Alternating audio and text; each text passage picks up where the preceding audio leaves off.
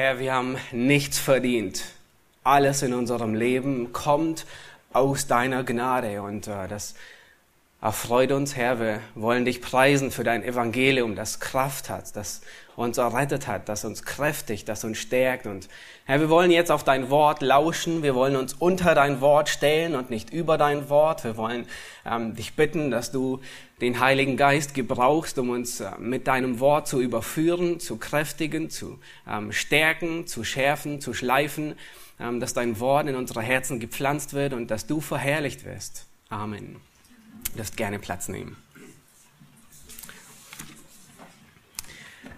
Nun, folgende Begebenheit, die trug sich am Anfang, Mitte des 20. Jahrhunderts ähm, zu. Ein Mann, dessen Vater hier zum Glauben kam, er schreibt ein Buch und der, der Titel dieses Buches lautet The Book That Set My People Free, das heißt auf Deutsch, das Buch, das mein Volk befreite. Und zwar wird da über eine ähm, Gruppe berichtet, die Mras, kaum auszusprechen, aber sie zählen zu den stärksten, gefürchtetsten Völkergruppen Indiens. Sie stammten aus der Mongolei und die sind über China und dann übers Himalaya nach Indien eingewandert und haben sich dort im Nordosten von Indien niedergelassen und angesiedelt und sie waren von Beruf Kopfjäger. Das war ähm, das, wofür sie bekannt waren. Wenn sie auf Jagd gingen, dann hängten sie ihre Trophäen Kopfköpfe über ihre Bambushütten. Und wie grausam sie sein konnten, zeigt eine Begebenheit, wo sie an einem Tag in einem Feldzug 500 erbeuteten an einem Tag auf einer Teeplantage. Und die Briten, die damals Anfang des 20. Jahrhunderts Indien beherrschten, sie nannten sie barbarische Eingeborenen. Ihr Ziel, das Ziel der Briten war, sie unterwürfig zu machen und um jeden Preis zu besiegen. Watkin Robert, einer aus England oder ähm, äh, Wales, er war Apotheker und er kam während der walisischen Erweckung zum Glauben. Und als er davon hörte, was die Briten vorhatten, mit dieser Volksgruppe in Indien anzurichten, da kam er zu, zu der Überzeugung, dass auch diese Menschen das Evangelium hören müssen und brauchten. Und so bereitete er sich auf den Missionsdienst vor, wurde ausgesandt und als er eine kurze Zeit kam, wollten ihn die Briten nicht in das Gebiet durchgehen lassen. Und äh, so begann er, ähm, er hatte keine Möglichkeit, zu den Mras hinzugehen, und so begann er, ähm, einige hundert ähm, Übersetzungen anzufertigen von dem Johannesevangelium. Und er ließ sie übersetzen in ihre Sprache und druckte sie ähm, äh, durch äh, ähm, Unterstützung von einer reichen Frau aus England. Und dann schickte er in jeden Stamm eins dieser Evangelien. Und so kam auch eins dieser Evangelien in den Stamm von Pudaites Vater. Das war der ähm, der Vater, von dem der das Buch schreibt. Und dieser, die lasen das Buch, das Johannesevangelium, und sie konnten etwas nicht verstehen. Sie konnten nicht verstehen, was es bedeutet, von neuem wiedergeboren zu werden. Und offensichtlich war es wichtig. Offensichtlich war es etwas sehr, sehr Wichtiges. Allerdings verstanden sie nicht und niemand konnte ihnen erklären, was bedeutet es, von neuem wiedergeboren zu werden. Und so beschloss der Häuptling aus dem Stamm, den Übersetzer einzuladen. Und er schickte eine, Überse äh, eine Einladung an Roberts. Die Briten allerdings wollten Roberts nicht gestatten, das Gebiet zu begehen. Und der Bote der Briten, er sagte zu Roberts, ähm, ich, na, wenn ich das Gebiet betrete, dann nehme ich ein paar hundert Soldaten zum Schutz mit. Ich kann für dich keinen einzigen Soldaten entbehren. Nun, Roberts, er zeigte ihm die Einladung ähm, des Häuptlings Darauf erwiderte der Brite, das ist nur eine Einladung, um, um, um Jagd auf deinen Kopf zu machen. Aber er ging dennoch.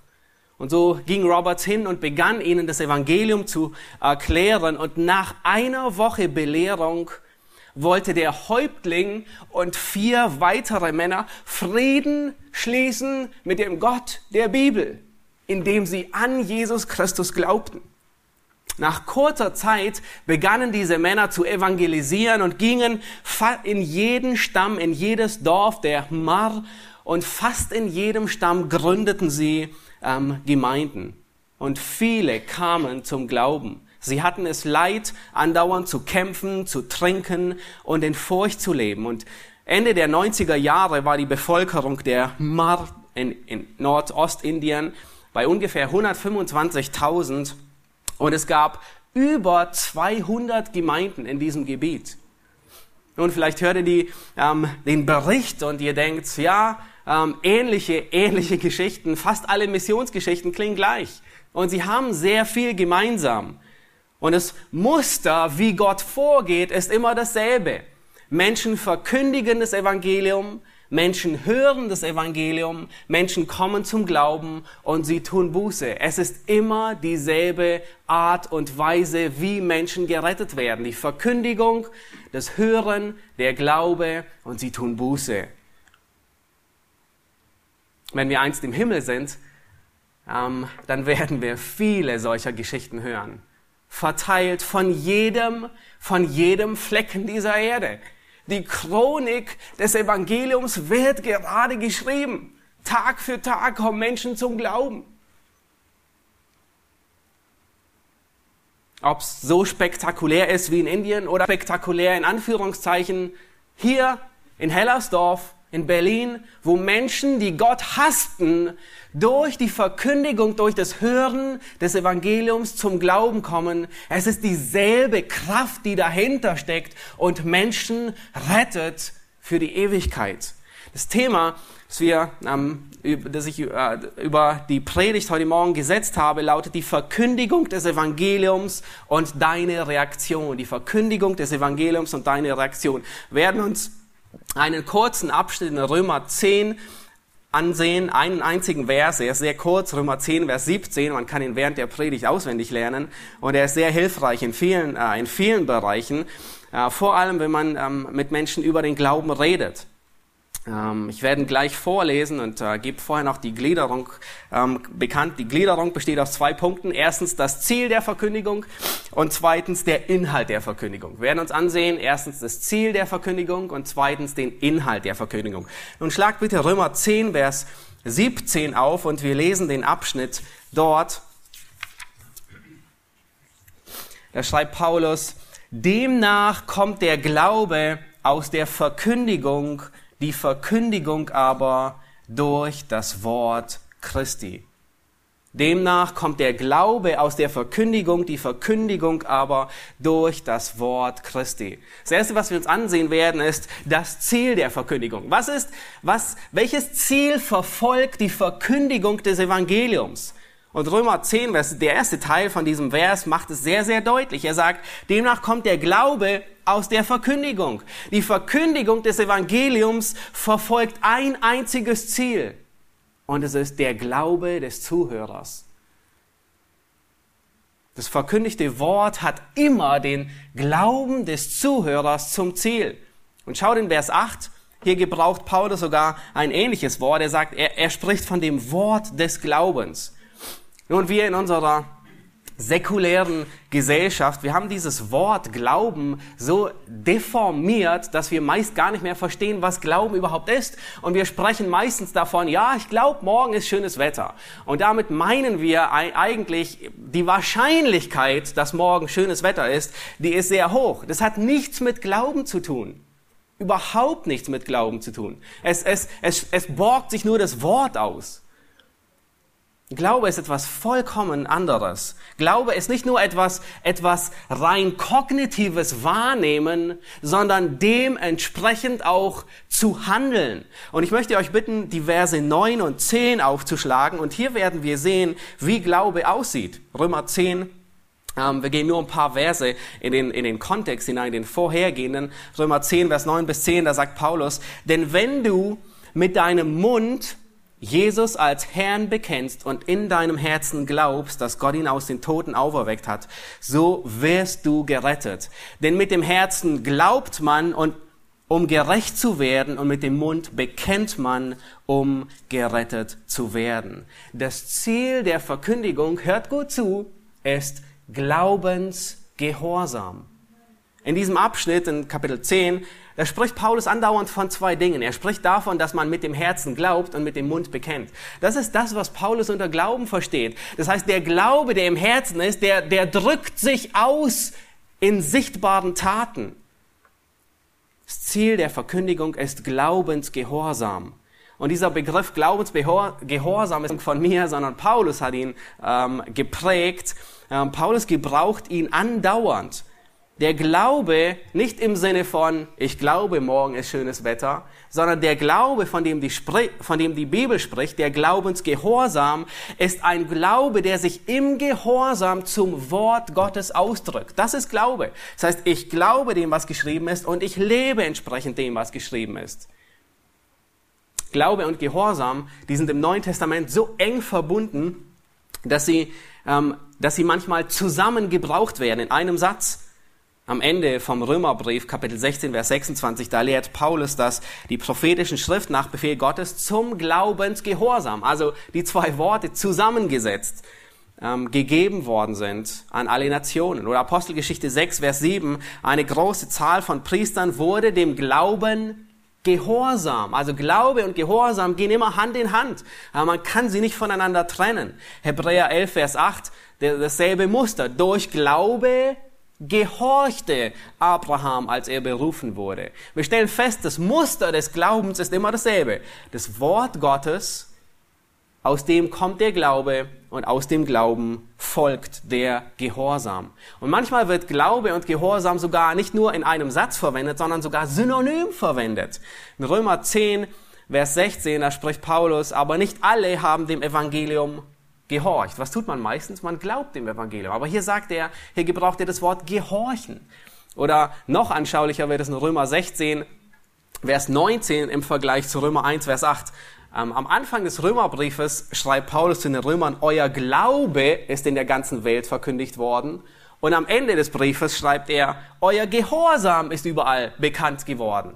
Also Glaube und Gehorsam sind, sind untrennbar verbunden. Deswegen tun wir gut daran, es auch Glaubensgehorsam zu nennen, weil Paulus es so nennt. Römer 15, Vers 18 spricht er davon, dass er, dass die Heiden zum Gehorsam kommen sollen. Also wir halten fest, dass das Ziel der Verkündigung des Evangeliums ist Glaubensgehorsam bei den Zuhörern. Und das ist egal, ob du zuhörst, ob du einer Predigt zuhörst, ob du selbst das Evangelium verkündigst, ob du ungläubig, ob es sich um ungläubige Menschen handelt, die zum Glauben kommen, oder ob es sich bereits um Gläubige handelt. Das Ziel ist immer, dass sie zum Glauben kommen oder dass sie im Glauben wachsen und gekräftigt werden. Wir können durch die ganze Schrift gehen und aufzeigen, dass das Ziel aller Verkündigung der Glaubensgehorsam ist. Und ich möchte ähm, euch äh, davor äh, äh, äh, schützen und wir, wir, können unmöglich alle, alle ähm, Passagen durchgehen, aber denken wir nur an die Propheten des Alten Testaments. Was war das Ziel ihrer Botschaft?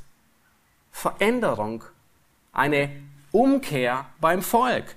Gehen wir ins Neue Testament, dann beginnt Jesus die Verkündigung mit den Worten, tut Buße, denn das Reich der Himmel ist nahe herbeigekommen. Ähm, das heißt, seine Verkündigung hat ein Ziel und dieses Ziel ist Gehorsam dem Evangelium. Oder die längste uns bekannte Predigt Jesu. Ja, wir wissen nicht, wie lange er gepredigt hat, aber eine dieser Predigten ist niedergeschrieben worden, Matthäus 5, 6 und 7, die Bergpredigt. Sie endet ebenfalls mit dem Aufruf zum Gehorsam, zum Glaubensgehorsam. Da sagt Jesus, er beendet seine Predigt und sagt, ein jeder, der diese meine Worte hört und sie tut. Das ist eine Aufforderung, seinem Wort gehorsam zu sein. Und dies Muster durchzieht alle Apostel mit Petrus, als er auf dem Areopag predigt und setzt sich weiter als Paul, äh, Petrus, der zu Pfingsten predigt oder Paulus, der auf dem Areopag predigt. Und Paulus, er, er predigt sehr kurz auf dem Areopag, aber wisst ihr, wie er seine Predigt beendet? In Kapitel 17, Vers 30, da sagt er, nun hat Gott zwar die Zeiten der Unwissenheit hinweggesehen, und dann sagt er, jetzt aber gebietet Gott allen Menschen überall Buße zu tun. Warum? weil er einen Tag festgesetzt hat, an dem er den Erdkreis in Gerechtigkeit richten wird. Sein Ziel der, der Verkündigung, das Ziel der Verkündigung hat Buße und Glauben zum Ziel. Er will, dass die Zuhörer glauben, um gerettet zu werden. Und vielleicht denkst du, warum? Warum ist es so wichtig? Und ich möchte dich bitten, Hebräer 11, Vers 6 aufzuschlagen. Und Hebräer 6, Vers 11 nennt uns den Grund, warum es so wichtig ist. Dort steht, denn ohne Glauben ist es unmöglich, Gott zu gefallen. Das heißt, du kannst Gott nicht gefallen. Wer auch immer du bist. Und du sitzt hier heute Morgen. Und jeder von uns versucht in der Regel Gott zu gefallen. Meine, wir werden eines Tages vor ihm erscheinen, vor dem Richterstuhl. Und der Punkt ist, du kannst Gott nicht gefallen. Du kannst so beten, wie du willst. Du kannst so oft, du kannst jeden Tag versuchen, die zehn Gebote zu halten. Es wird dich nicht retten. Du wirst Christus nicht gefallen, wenn du nicht im Gehorsam, im Glaubensgehorsam zu ihm kommst, wird er dich nicht ansehen. Und selbst das stellvertretende Blut Christi wird dich nicht retten, auch wenn es vergossen wurde, wenn du nicht im Glauben an Christus zu ihm kommst. Sein Blut kann dich nicht reinigen und seine Auferstehung, sie kann dich nicht beleben. Ohne Glauben ist es unmöglich, Gott zu gefallen.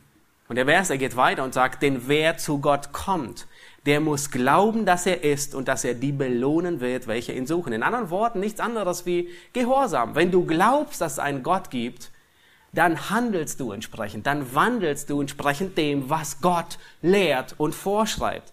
Das heißt, wir müssen glauben, um die Segnungen der Errettung zu erhalten.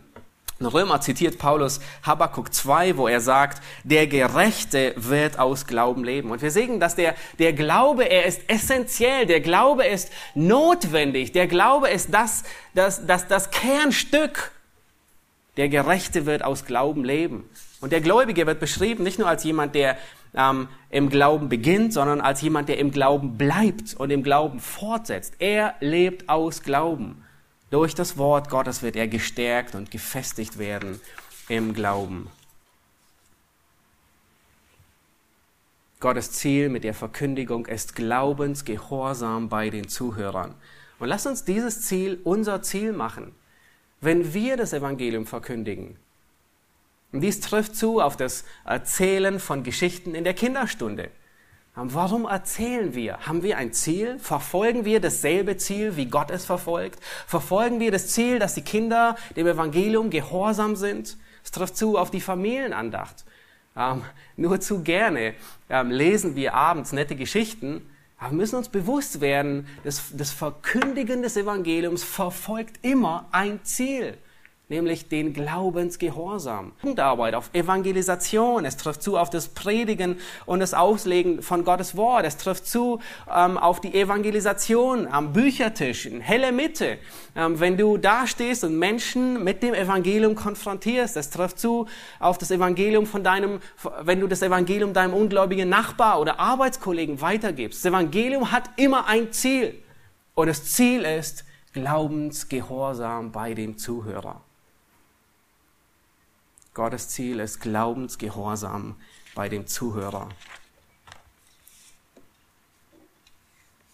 Gott hat ein Patent auf die Errettung. Nämlich dieses Patent lautet, der Glaube kommt aus der Verkündigung und die Verkündigung aus dem Wort Gottes. Und wir dürfen dieses Rezept nicht verändern. Gott hat es so gewollt und Gott hat es so ähm, geplant und eingerichtet. Denk an deine Errettung. Vielleicht hast du mit zehn Jahren Christus im Glauben angenommen, kniend vor neben deinem Vater oder neben deiner Mutter. Aber es waren sie, die dir jeden Abend die Botschaften des Evangeliums erklärt haben. Vielleicht hast du das Evangelium angenommen, indem du einfach ähm, abends in einem Hotelzimmer die Gideon-Bibel gelesen hast und bist zum Glauben gekommen. Diese Bibel gekauft hat, da war jemand, der sie ausgelegt hat.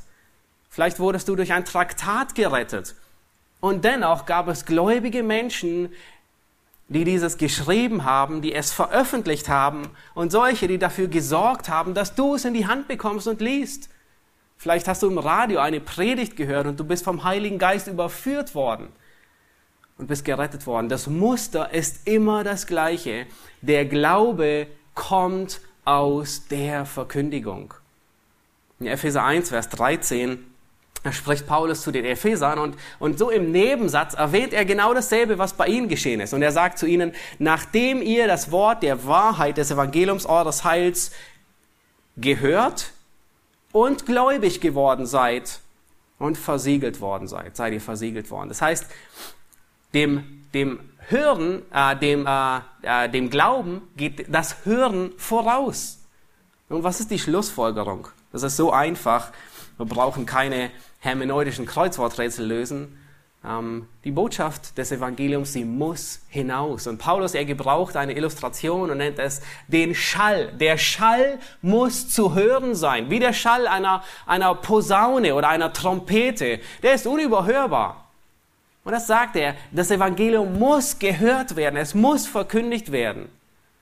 Die Wahrheit, die muss von uns bewegt, muss uns bewegen und uns antreiben. Und diese Wahrheit war der Treibstoff hinter jeder, hinter jeder Mission, hinter jeder Missionsbewegung. Bevor wir weitergehen, möchte ich euren Blick auf einen kleinen Aspekt hier lenken. Das Ziel wird durch kleinere Etappen erreicht. Hier Vers 17 sagt uns, der Glaube kommt aus der Verkündigung, die, Verkündigung aber durch das Wort Christi. Und das ist nur eine kurze Zusammenfassung dessen, was Paulus einige Verse vorher in den Versen 14 und 15 sagt. Und ich möchte euch bitten, die, die Verse aufzuschlagen, die Verse ähm, in, in diesem Kontext 14 und 15, einfach zwei Verse weiter hochgehen. Und da sagt Paulus, hier nennt Paulus die ganze Kette. Und er sagt, wie sollen sie aber den anrufen, an den sie nicht geglaubt haben? Wie sollen sie aber an den glauben, von dem sie nichts gehört haben? Wie sollen sie aber hören ohne einen Verkündiger? Wie aber sollen sie verkündigen, wenn sie nicht ausgesandt werden? Also Paulus, er, er gebraucht hier eine Logik und er sagt Folgendes. Ähm, Menschen, sie rufen erst dann den Namen Jesu an, wenn sie glauben, dass er sie erretten kann. Aber sie kommen nicht zu diesem Glauben, wenn sie nicht hören von ihm. Und sie werden nicht hören von diesem Christus, es sei denn, dass diese Botschaft verkündigt wird. Und diese Botschaft wird nicht verkündigt, es sei denn, Menschen werden ausgesandt, die diese Botschaft verkündigen. Das heißt, die Kette beginnt mit Aussenden, Verkündigen, Hören, Glauben und endet mit dem Anrufen des Namens Christi. Ich möchte, dass ihr etwas, eine wichtige Beobachtung hier seht. In der Tat, es gibt viele Glieder in dieser Kette. Also, da sind jemand, einige, die aussenden, einige, die verkündigen. Aber jeder dieser Schritte, den Paulus erwähnt, hat etwas mit der Verkündigung des Evangeliums zu tun. Jeder dieser Schritte, der notwendig ist, ist auf das Ziel hingerichtet, nämlich die Verkündigung des Evangeliums. Jeder Schritt arbeitet auf die Verkündigung zu. Ich denke nicht, dass Paulus an dieser Stelle eine vollständige Liste aller Dienste zu nennen, die mit der Verkündigung des Evangeliums ähm, ähm, Hand in Hand gehen. Ähm, später, zu der Zeit war es nicht zwingend notwendig, weil sehr, sehr viele Griechisch sprachen und verstanden. Aber nun heute ist es notwendig, um das Evangelium zu hören, sind noch einige Schritte dazwischen notwendig. Fügen wir nur das Übersetzen, äh, das, das Lernen der Fremdsprache ja, jemand geht nach China oder jemand geht in einen Stamm, der noch nie das Evangelium gehört hat. Nun zunächst muss er die Sprache lernen, dann muss das Wort Gottes übersetzt werden. Das heißt, es sind einige Schritte da, aber all diese Schritte zielen auf etwas ab. Und das Ziel ist die Verkündigung des Evangeliums. Und das müssen wir verinnerlichen, beherzigen in jedem Aspekt. Das heißt, das Ziel jeglicher Anstrengung, das Ziel all unserer Arbeit, das Ziel all unserer Mühe ist die Verkündigung des Evangeliums. Das Ziel jeglicher Missionsunterstützung ist immer, dass das Evangelium verkündigt wird, damit Menschen hören und zum Glauben kommen. Das Ziel ist nicht, dass es Menschen besser geht. Das Ziel jeglicher Anstrengung ist nicht damit Menschen, ich, ich, ich, übertreibe ein bisschen, aber das Ziel ist nicht, dass Menschen einen sauberen Brunnen haben und klares Wasser trinken können, sondern all, wir müssen uns vor Augen führen, dass alle Schritte, alle einzelnen Kette ähm, äh, Bruchstücke einer Kette ein einziges Ziel haben. Und dieses Ziel ist die Verkündigung des Evangeliums. Alles muss darauf hinarbeiten. Und wenn es das nicht tut, dann, sind, dann ist es falsch am Platz. Dann erfüllt es nicht die Aufgabe, das Evangelium zu verbreiten.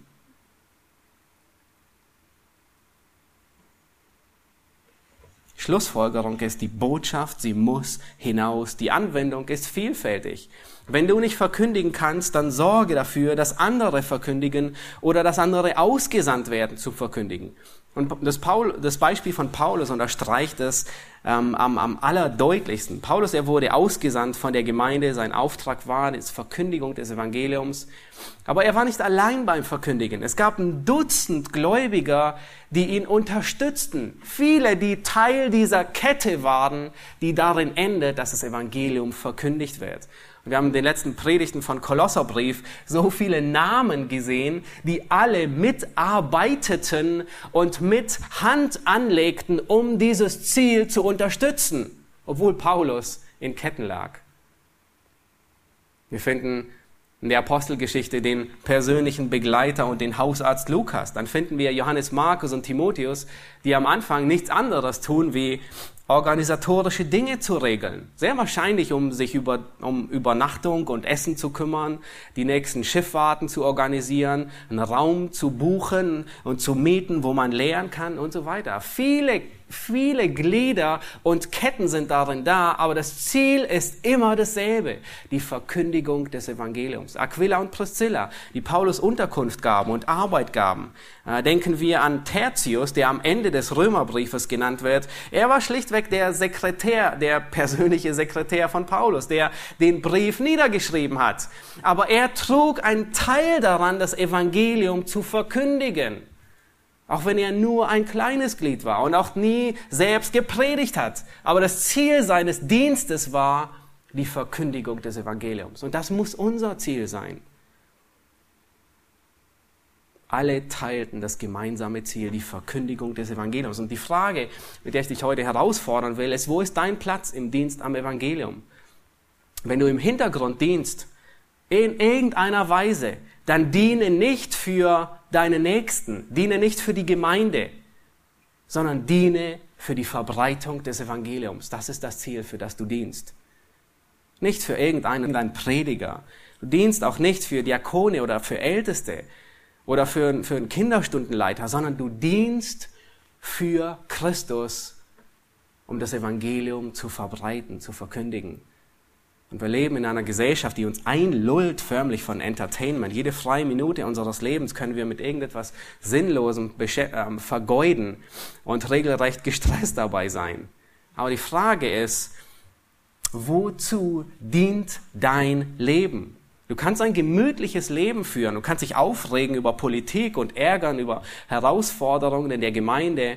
Aber vielleicht gehörst du lieber zu denen, die lieber zuschauen und kommentieren aber der Missionsbefehl, er gilt jedem Einzelnen. Und wenn du deinen Platz in der Verkündigung oder der Unterstützung der Verkündigung des Evangeliums nicht gefunden hast, dann bist du ein nutzloser Christ. Einer, der den ganzen Tag darauf wartet, in den Weinberg geschickt zu werden, chauffiert zu werden und hat völlig vergessen, dass sein Herr ihn schon morgens um sechs dahin geschickt hat.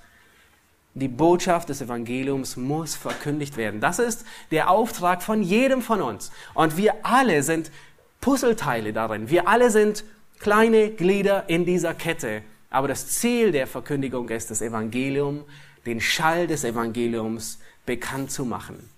Und wenn du zugehört hast, aufmerksam zugehört hast, dann Stimmst du wahrscheinlich zu? Ja, ich, ich, ich, ich stimme zu, dass das Ziel des Evangeliums der Verkündigung ist Glaubensgehorsam. Und das ist nun das nächste Problem. Wenn das Ziel der Verkündigung der Gehorsam ist, und wir haben keinen Zweifel, dass dem so ist, wie um alles in der Welt können wir diesen Gehorsam beeinflussen?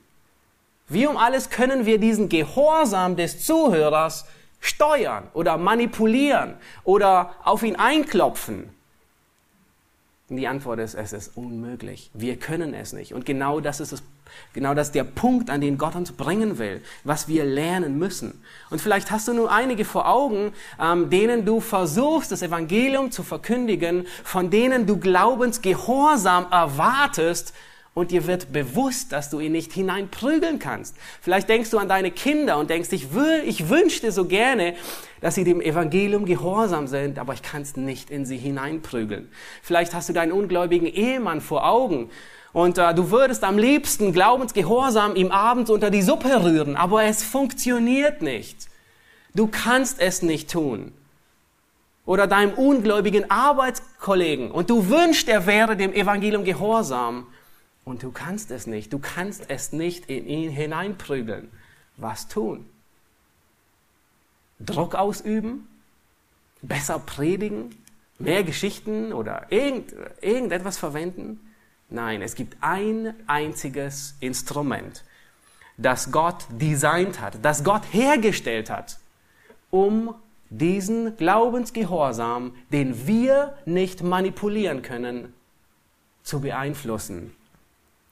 Und das ist Gottes Wort. Wir müssen uns bewusst sein unserer Unfähigkeit und dass wir den Gehorsam beim Zuhörer nicht hervorzaubern können. Wir können ihn nicht manipulieren. Ansonsten ist es ein Glaube, der auf Menschenworte basiert, nicht auf, nicht auf Wort Gottes sondern wir müssen darauf vertrauen und das einzige Instrument benutzen, das Gott selbst entworfen hat dafür. Und das ist sein Wort. Wir müssen unsere Blicke weg von uns lenken. Das einzige Instrument, das stark genug harte Nuss des Herzens zu knacken und das einzige Instrument, das ein steinernes Herz zertrümmern kann, ist der Hammer des Evangeliums. Also mach Gebrauch davon, mach Gebrauch vom Wort Gottes. Du kannst Glaubensgehorsam nicht erzwingen, aber du kannst das Mittel nutzen, das Gott gibt, um ihn hervorzubringen. Das einzige Instrument, das scharf genug ist, Messer an die Sündhaftigkeit eines Menschen anzulegen, ist das lebendige Wort Gottes, das schärfer ist wie ein zweischneidiges Schwert. Und es führt uns zur zweiten Hälfte unseres Verses und ich möchte euch bitten, wieder dahin zurückzukommen, Römer 10, Vers 17, der zweiten Hälfte. Lasst uns die lesen noch einmal, den ganzen Vers. Demnach kommt der, der Glaube aus der Verkündigung, die Verkündigung aber durch das Wort Christi. Die Verkündigung kommt durch das Wort Christi. In seinem Ratschluss hat Gott es so festgelegt, dass die hoffnungslosen Sünder durch die Torheit des Evangeliums gerettet werden und nicht durch menschliche Redegewandtheit. Der Glaube, er kommt aus der Verkündigung, aber der Inhalt, was ist der Inhalt der Verkündigung? Der Inhalt ist das Wort Gottes. Könnt ihr auch sagen, der, der Wind im Segel der Verkündigung, der das Segel der Verkündigung antreibt, der Wind muss das Wort Gottes sein. Nun vielleicht, oder das Wort Christi, vielleicht habt ihr schon darauf geachtet, ich lese hier immer, obwohl ich aus der Schlacht davor lese, ähm, lese ich immer den Vers falsch. Nein, ich habe bewusst falsch gelesen. Ähm, ja, ich habe immer das Wort Christi vorgelesen, obwohl in den meisten Übersetzungen das Wort Gottes steht. Nun, wie äh, jemand, der die Elberfelder zur Hand hat, äh, ihr werdet eine Fußnote sehen und ähm, es ist tatsächlich so, dass die meisten griechischen Manuskripte in der Ursprache, da steht drin das Wort Christi. Und äh, einige, ganz wenige haben das Wort Gottes drin. Nun, wie kam es zu dieser, zu dieser Änderung? Und ich denke, es liegt darin, dass ähm, das Wort Christi, dieser Ausdruck, der hier tatsächlich vorkommt, er kommt nur an dieser einzigen Stelle vor. Und ansonsten kommt der, der Ausdruck Wort Gottes, der uns in der Regel sehr geläufig ist, häufiger geläufig, der kommt fast hundertmal vor. Und äh, so waren einige versucht, das, äh, zu, äh, das äh, ähnlich zu setzen oder zu vergleichen. Und im Großen und Ganzen ist kein Unterschied zwischen Wort Gottes und Wort Christi. Ähm, sie widersprechen sich nicht, das ist fast ein und dasselbe. Aber ich denke, dass Paulus hier tatsächlich das Wort Christi niedergeschrieben hat. Und der Grund dafür ist in dem nahen Kontext und im fernen Kontext. Also, weil der ganze Römerbrief er spricht fortwährend von der Botschaft über Christus. Nicht nur allgemein von, vom Wort Gottes, sondern der ganze Römerbrief, er spricht immer wieder sehr präzise von der Predigt oder dem Evangelium Jesu Christi. Immer wieder die Botschaft Christi. der Römerbrief, er beginnt mit dem Evangelium über seinen Sohn und er endet ähm, mit dem Evangelium und der Predigt von Jesus Christus. Das Wort Christi ist dasselbe wie das Evangelium. Es ist, es ist die, die Spitze des Eisberges. Ähm, es ist die Erfüllung all dessen, was die Propheten vorausgesagt haben. Es ist, es ist die zweischneidige Klinge am Messer. Und das ganze Messer ist das Wort Gottes, aber die Klinge, die scharf ist, ist das Wort Christi, das Evangelium. Man kann Christus aber nicht predigen, ohne das Fundament des Eisberges in 1. Mose 1, Vers 1 zu legen. Nun, vielleicht hat jemand gerne Pfeil und Bogen gespielt. Ich habe sehr gerne als Kind getan. Und wenn ihr euch zurückerinnert an den Pfeil, ähm, diesen ähm, aus, aus, aus Glasfieber in der Regel oder man hat sie selbst noch hergestellt. Nun natürlich war die Spitze nicht, äh, nicht, nicht spitz, weil man wollte niemand verletzen. Früher, als man zur Jagd ging, da war sie noch extra spitz. Ähm, aber wenn, man, wenn ihr dies vor Augen habt, da ist das Wort Gottes, könnte man vergleichen mit dem ganzen Pfeil. Das ist alles das Wort Gottes. Aber was dringt durch in, in das Herz eines Menschen hinein? Was, was zerschneidet? Was legt lahm? Was ähm, penetriert alles? Es ist die Spitze. Und das ist das Wort Christi, das ist das Evangelium. Das Evangelium ist die Speerspitze des ganzen Wortes Gottes. Der Römerbrief, der ist unmissverständlich, macht er deutlich, dass Christus das Evangelium ist. Er beginnt damit von dem Evangelium seines Sohnes. Und dann fährt er fort und ich möchte nur einige Dinge nennen und hervorzeigen, wie Paulus im Römerbrief das Evangelium als Christus selbst bezeichnet. Wenn wir uns fragen, was ist das Evangelium? Die Antwort ist, es ist Christus. Was ist das Evangelium? Es ist Christus. Wenn wir evangelisieren, was evangelisieren wir? Es ist Christus. Und im Römerbrief macht Paulus unmissverständlich deutlich, das Evangelium ist synonym, eins zu eins mit Christus. In 3 Vers 25 sagt er, Christus ist das Sühneopfer durch den Glauben. Oder 4 Vers 25, Christus ist um unserer Übertretung willen dahingegeben. Oder 5 Vers 8, Christus starb für uns, als wir noch Sünder waren. 5 Vers 11, durch Christus sind wir mit Gott versöhnt. Kapitel 6, Vers 3 und ewiges Leben in Jesus Christus. Kapitel 7, Vers 24, Christus rettet uns nicht nur von unserer Sündenschuld, sondern von unserem Leib des Todes. Das haben wir vorhin in einem dieser Lieder gesungen. Wir haben immer noch diese Neigung zur Sünde und wir hassen sie. Aber Christus rettet uns davon eines Tages, von diesem Leib des Todes, der uns anhaftet. Kapitel 8, Vers 1. Es gibt keine Verdammnis für die, die in Christus sind.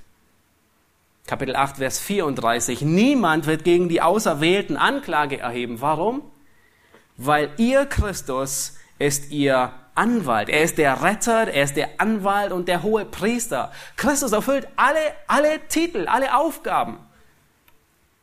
Kapitel 10, Vers 4. Christus ist die Gerechtigkeit für jeden, der glaubt. Ich hoffe, ihr versteht den feinen Unterschied zwischen dem Wort Gottes, was, was ähm, die ganze ähm, Bibel ist, und das Wort Christi. Das Wort Christi ist wirklich die Speerspitze unserer Verkündigung. Es ist die Klinge des Skalpells, die schneidet und die heilsam das tote Gewebe alles entfernt. Ähm, diese heilsame Klinge in der Verkündigung ist einzig und allein das Evangelium. Es durchdrüngt die Sünden und macht ihn gesund. Und das ist, was viele, was alle, die gläubig wurden, erlebt haben. Es ist äh, schon einige Zeit her, als ähm, Spurgeon zur, ähm, gerettet wurde. Der junge Spurgeon, er war 15 Jahre alt und er besuchte die Schule in Newmarket. Er war jung, aber er war gleichzeitig auch sehr reif. Viel reifer wie mancher 30-Jähriger, der immer noch äh, Computer zockt oder spielt. Äh, weil er war mit 15 Jahren zwar selbst noch Schüler, aber er war schon Lehrer. Äh, unter anderem lehrte er und lernte selbst noch in anderen Dingen. Und er, er wuchs in einem christlichen Elternhaus auf Ähm, er kannte das Evangelium, er kannte das Wort Gottes, aber er war noch nicht gläubig. Und ähm, er, er kannte alle Lehren, er, er wusste, dass das Wort Gottes die einzige Autorität hat. Er wusste, dass das Wort Gottes die Wahrheit ist. Er wusste, dass er ein Sünder war. Und er wusste, dass Gott rettet. Aber er war nicht weit vom Reich Gottes, aber er war auch noch nicht drin im Reich Gottes. Und so kam es an einem er, er, wusste, dass Christus für seine Sünden gestorben war, aber er konnte noch nichts damit anfangen und wusste nichts, was, was bedeutet es für ihn. Und dann sagte er eines Tages, ich muss etwas fühlen, ich muss etwas tun. Und er wünschte sich, er konnte irgendetwas tun. Am liebsten wollte er seinen Rücken auspeitschen lassen oder eine Pilgerfahrt machen, um gerettet zu werden. Aber er wusste nicht, wie, wie kann es sein? Was ist der Weg der Errettung? Und eines Tages, als er 15 war, während der Weihnachtsfeiertage, war er zu Hause und aufgrund von einem Schneesturm konnte er nicht in die Gemeinde gehen, die er besuchen wollte, sondern war gezwungen, in eine nahegelegene Methodistenkirche zu gehen. Und der Prediger erschien nicht an diesem Morgen. Und schlussendlich stand ein, ein hagerer Mann, Uh, Spurgeon selbst, er, er, er sagt, es war ein sehr einfacher Mann. Er war entweder Schuhmacher oder Schneider, ein sehr, sehr simpler Mann.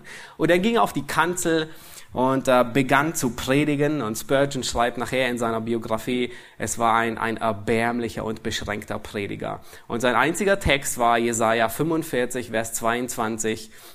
Schaut zu mir, so werdet ihr gerettet, all ihr Enden der Erde.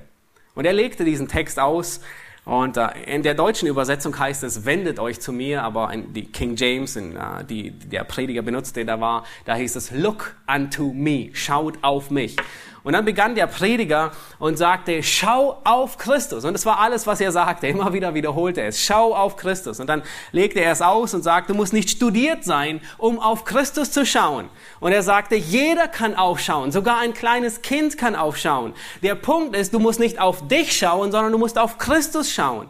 Wenn du auf dich selbst schaust, dann hast du keinen Trost in dir. Du wirst keinen Trost finden.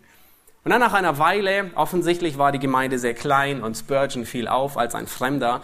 nach einer Weile sagte der Prediger, er sah ihn an, den jungen Mann, und sagte, junger Mann, du siehst erbärmlich aus. Und du wirst erbärmlich sein im Leben und im Tod, wenn du nicht meinem Text gehorchst. Und Spurgeon schreibt dann, in diesem Moment verschwand der Nebel von meinen Augen und ich erkannte den Weg der Errettung, welcher ist Christus. Und er tat Buße und er glaubte und wurde gerettet. Und Spurgeon hat es sich selbst zum Ziel gemacht, Christus zu verkündigen. Christus ist das Evangelium. Christus ist das, wenn wir evangelisieren. Und vielleicht denkst du, bei dem Begriff des Evangeliums, oh, das ist irgendetwas für, für Ungläubige. Nein, das ist genau das Gegenteil. Das Evangelium ist für jeden da. Und ich möchte dir es aufzeigen und beweisen aus dem Römerbrief. Warum? An wen schrieb Paulus den Römerbrief? Waren es Ungläubige?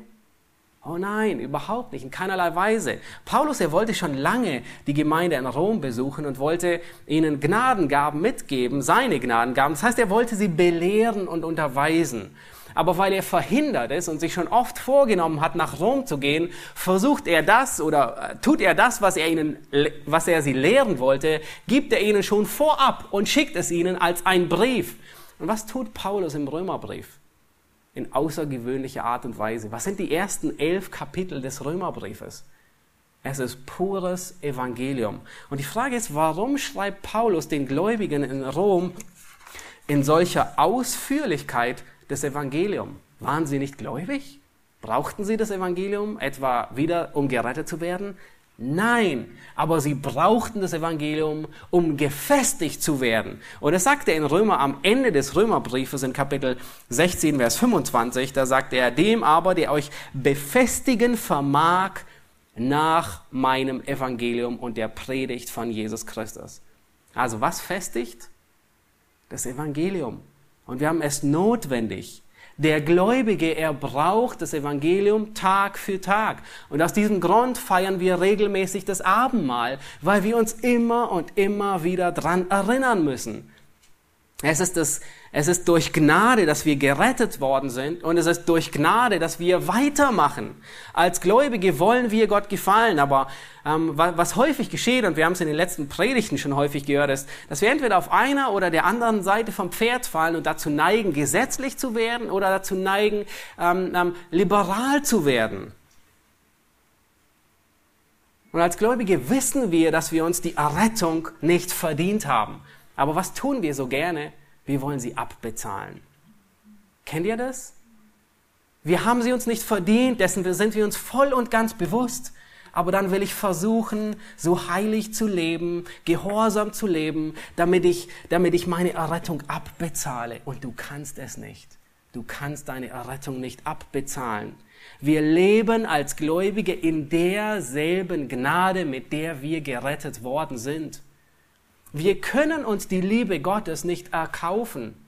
Du willst die, das, das Wohlwollen Gottes in deinem Leben. Ja, jeder will es. Aber du kannst es nicht mit Werken, auch nach deiner Errettung, abbezahlen und verdienen. Und vielleicht ertappst du dich hin und wieder mit, mit folgenden Gedanken. Du denkst, oh, die letzten Tage habe ich wirklich, habe ich mich angestrengt, heilig zu leben und ich habe es geschafft, weniger zu sündigen. Ich denke, Gott wird, wird ein bisschen mehr mit mir zufrieden sein. Wenn du das denkst, dann brauchst du das Evangelium. Dann brauchst du das Evangelium, weil du kannst deine Rettung nicht abbezahlen. Oder wir denken, dass Gott jedes Mal zornig ist auf uns, wenn wir sündigen und dass wir ihn in irgendeiner Weise besänftigen müssen. Du kannst Gott nicht besänftigen. Selbst wenn du gesündigt hast und durch Selbstkasteiung und Selbstmitleid und allem, was dir einfällt, kannst du ähm, Gott nicht besänftigen. Der Einzige, der seinen Zorn besänftigt hat, ist Christus selbst, auch als Gläubiger. Und wir wollen nicht die Sünde herunterspielen, das wäre falsch, ein falsches Gottesbild. Nun, Gott richtet die Sünde und sie ist ihm nicht gleichgültig. Und er nimmt sie sehr ernst, vor allem im Leben seiner Gläubigen. Und er züchtigt sie aber sein Zorn gegen die Sünde, der wurde ausgegossen bis zum letzten Tropfen auf Christus selbst. Ich möchte euch bitten, Römer 5, Vers 1 aufzuschlagen, einige Kapitel nach vorne zu gehen.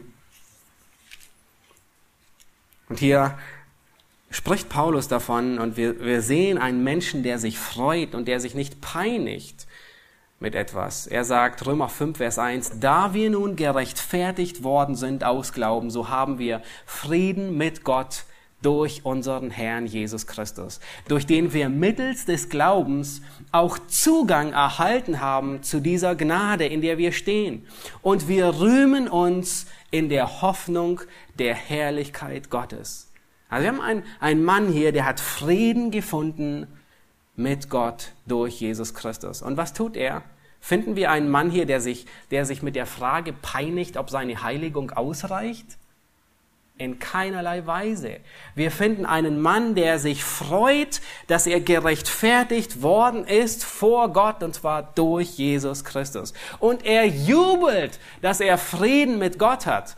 Er freut sich, dass er in der Gnade Gottes steht und er rühmt Christus. Wir haben es Tag für Tag nötig, das durch das Evangelium gefestigt zu werden. Das Evangelium, es gibt uns Freude im Leid. Das Evangelium, es gibt uns Zuversicht, wenn wir zweifeln. Das Evangelium, es gibt uns Hoffnung, wenn wir Kummer haben. Das Evangelium, es bewahrt uns, wenn wir drohen zu frustrieren, weil wir können mit unseren Werken Gott nicht gefallen. Das Evangelium nimmt uns die Angst weg, weil wir wissen, dass Gott uns wohlgesonnen ist. Wir begegnen ihm nicht als Richter, sondern er ist auf unserer Seite. Und das bedeutet das, was Johannes, 1. Johannes 4, Vers 18 sagt, völlige Liebe treibt die Furcht aus.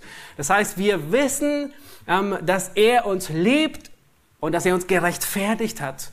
Aus dem Grund haben wir keine Angst vor Gott. Das Evangelium, das bewahrt uns dass wir nicht in Selbstmitleid versinken, wenn wir gesündigt haben. Wo ist deine Hoffnung, wenn du sündigst? In dir selbst? Dann ist sie eine falsche Hoffnung. Das Evangelium, es demütigt uns, weil wir erkennen, dass alles in uns nicht unser Werk ist, sondern es ist Christi Gnade und Christi Werk. Calvin, er sagte, ich habe alles in Christus gefunden. Und das können wir sehr schnell vergessen. Wir haben es nur Tag für Tag notwendig, daran erinnert zu werden. Nicht nur einmal, als wir gerettet worden sind. Nun, diejenigen von euch, die verheiratet sind, ähm, äh, der, der eine Ehepartner, gibst du dich zufrieden, dass du das letzte Mal gehört hast von deinem anderen, Ehe, von deinem Ehepartner, ich liebe dich am Traualtar? Keiner von uns, nicht wahr? Sondern wir wollen, wir wünschen es, jeden Tag zu hören. Und das kräftigt uns, das erfreut uns. Ähm, äh, es nimmt uns Zweifel. Und in, in derselben Art und Weise brauchen wir jeden Tag das Evangelium. Nur das Evangelium kann die treibende Kraft, Motivation zur Heiligung. Alles andere ist Selbstgerechtigkeit und Stolz, den wir haben und Angst vor Gott. Jerry Bridges, er hat es sogar so praktiziert, dass er jeden Morgen, wenn er in seiner stillen Zeit war, hat er über einen Vers meditiert oder nachgedacht, der das Evangelium in besonderer Art und Weise deutlich macht. Das Evangelium erinnert uns dann weiter daran, dass wir nicht die Einzigen sind, die das Evangelium notwendig haben, sondern dass es andere um uns herum gibt, die das Evangelium notwendig haben. Am Ende seines Lebens sagte Spurgeon, meine ganze Theologie ist auf vier Worte zusammengeschrumpft. Jesus starb für mich. Jesus starb für mich. Das war, das war ähm, seine ganze Theologie. Und in 2. Korinther 5, Vers 21, und ich möchte euch, dass ihr diesen Vers euch notiert oder merkt oder auswendig lernt. Das ist einer dieser, dieser Kernstellen des Evangeliums der einer dieser Verse, über den Jerry Bridges sehr, sehr häufig, fast jeden Tag nachgedacht hat, ist, denn er hat den, der von keiner Sünde wusste, für uns zur Sünde gemacht, damit wir in ihm zur Gerechtigkeit Gottes würden. Wir brauchen diese Medizin einmal täglich und wir sind abhängig davon, wir brauchen sie mehrmals täglich. Es gibt keine maximale Tagesdosis. du wirst, du wirst, du wirst nicht, äh, sie ist nicht giftig, wenn du sie mehrmals täglich nimmst. Aber es ist eine gesunde Abhängigkeit. Bevor ich zum Schluss komme, möchte ich uns noch einmal ermahnen und ermutigen in einer besonderen Art und Weise. Der ganze Abschnitt hier, er macht deutlich, dass dass derjenige, der, der die Botschaft überbringt, nur der Überbringer einer Botschaft ist. Und das Wort, das hier verwendet wird, wird manchmal auch als Herold oder jemand, der eine Botschaft überbringt, ähm, bekannt gegeben. Und seine Aufgabe, die Aufgabe von einem Herold war, die Botschaft von A nach B zu überbringen und dort bekannt zu geben. Seine, seine Aufgabe war nicht die Botschaft, die er von A bekommt, dass er sie verändert, ein bisschen verbessert, dass er sie manipuliert, dass er sie empfänglicher macht. Stellt euch vor, wir lebten zur Zeit des äh, Nebukadnezars und einer seiner Boten, der in diese, ich glaube, 127 ähm, äh, äh, Teile des Landes gehen sollte, sagt, oh, die Botschaft, die wird aber meinen Hörern gar nicht gefallen. Vielleicht waren es gerade die in Susa oder wo auch immer angekündigt werden sollte, dass die Juden ausgerottet werden. Und er sagt, oh, die Botschaft, die passt denen überhaupt nicht. Die werden mich umbringen dafür. Und ich ändere die Botschaft ein bisschen. Ich ändere den Tag für das Urteil und ich ändere die Volksgruppe. Ich ändere nicht viel, ich ändere nur ein bisschen. Und was wäre mit diesem, Bo mit diesem Botschafter geschehen? Nichts Gutes. Er hätte gut daran getan, nie wieder zurückzukommen. Er hätte den ganzen Zorn des Königs auf sich gezogen. Und dessen müssen wir uns bewusst sein. Wenn wir, jeder von uns, wenn wir das Evangelium verkündigen, dann sind wir nur Botschafter. Wir verändern diese Botschaft nicht, wir manipulieren diese Botschaft nicht, sondern wir überbringen sie nur von A nach B. Wir haben kein Recht, diese Botschaft zu verbessern, sie aufzupolieren, sie für die Ohren empfänglicher zu machen, damit der Mensch, damit sie uns leichter rutschen können. Nein, wir sind nur Botschafter und bring, überbringen die Botschaft von A nach B zu dem Zuhörer. Unsere Aufgabe ist nur, das Evangelium an die Ohren des Zuhörers zu überbringen. Weiter können wir nicht. Ab hier übernimmt der Heilige Geist. Wir können es nicht in das Herz eines Menschen hineinbringen. Wir müssen überzeugt sein, dass das Wort Gottes, dass das Evangelium Christi, dass das Wort Christi Kraft hat, Menschen zu verändern. Und ich möchte schließen und dich aufrufen, sei dir bewusst, das Ziel der Verkündigung ist Glaubensgehorsam und sei dir bewusst, der Inhalt der Verkündigung ist das Evangelium, ist das Wort Christi. Das Evangelium, es ist der Sauerstoff für unsere Seelen. Und wir brauchen diesen Sauerstoff nicht nur, ähm, damit der Erstickende äh, errettet wird, sondern damit der Gläubige Tag für Tag diesen Sauerstoff atmet und, diese, und in dieser Atmosphäre des Evangeliums lebt. Vielleicht bist du hier heute Morgen und dein Herz ist nicht wiedergeboren durch das Evangelium. Vielleicht bist du nahe am Reich Gottes, aber du bist in deinem Herzen noch nicht gerettet. Und ich möchte dir in Erinnerung rufen und dich aufrufen, all die Sünden, die du in deinem Leben mit dir rumschleppst, die du versuchst zu vergessen. Und du schluckst viel Tabletten, ähm, die versuchen, diese Sünde zu lindern. Eines Tages wirst du vor Gott stehen und du wirst für diese Sünde gerichtet werden. Aber es gibt Hoffnung für dich. Es gibt jemanden, der für diese Sünde gerade stand, der für diese Schuld bezahlt hat. Und das ist Jesus Christus. Wenn du an ihn glaubst, wenn du Buße tust, wenn du glaubst, dass er der Retter ist, dann rufe zu ihm und bitte ihn, um dich zu retten dann wird Christus von deinem Richter zum Retter. Dann wird er dein Retter.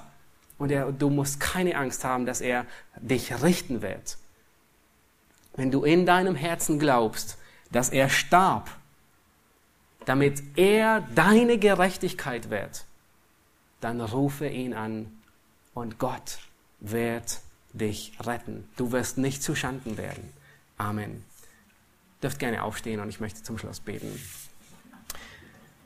Himmlischer Vater, wir sind dir so dankbar für das Evangelium, das uns erinnert, dass wir Sünder sind und dass du ein Retter Gott bist. Herr, wir werden gedemütigt durch das Evangelium. Wir werden, ähm, wir erkennen, dass wir Sünder sind und dass in uns nichts Gutes ist. Aber die gute Botschaft lautet, dass Christus starb, dass Christus für unsere Sünde starb, um unsere Gerechtigkeit zu werden. Und Herr Jesus Christus, wir wollen dir von Herzen danken für diese Liebe, die wir darin sehen, diese Barmherzigkeit. Ähm, wir danken dir für deine Gnade, Herr. Du hast uns nicht errettet, weil wir besonders gut und heilig wären, sondern du hast uns gerettet, als wir Sünder waren. Herr, du hast uns gerettet, weil du gnädig warst und nicht ähm, und es nicht zulassen wolltest, dass wir verloren gehen. Herr, wir danken dir für diese Gnade, die uns errettet hat und sind uns bewusst, Herr, dass diese Gnade heute noch da ist für Menschen, die nicht an dich glauben. Und Herr, wir wollen dich bitten, dass du die, die, die noch in Sünde leben, die nicht gerettet sind, dass du sie überführst durch deinen Heiligen Geist, dass sie erkennen, dass sie Rettung brauchen und diese Rettung ist nur in dir allein. Herr, wir danken dir und wir wollen dich preisen hier auf Erden und wir freuen uns auf den Tag, an dem wir bei dir sein werden und dich sehen in aller Herrlichkeit. Amen.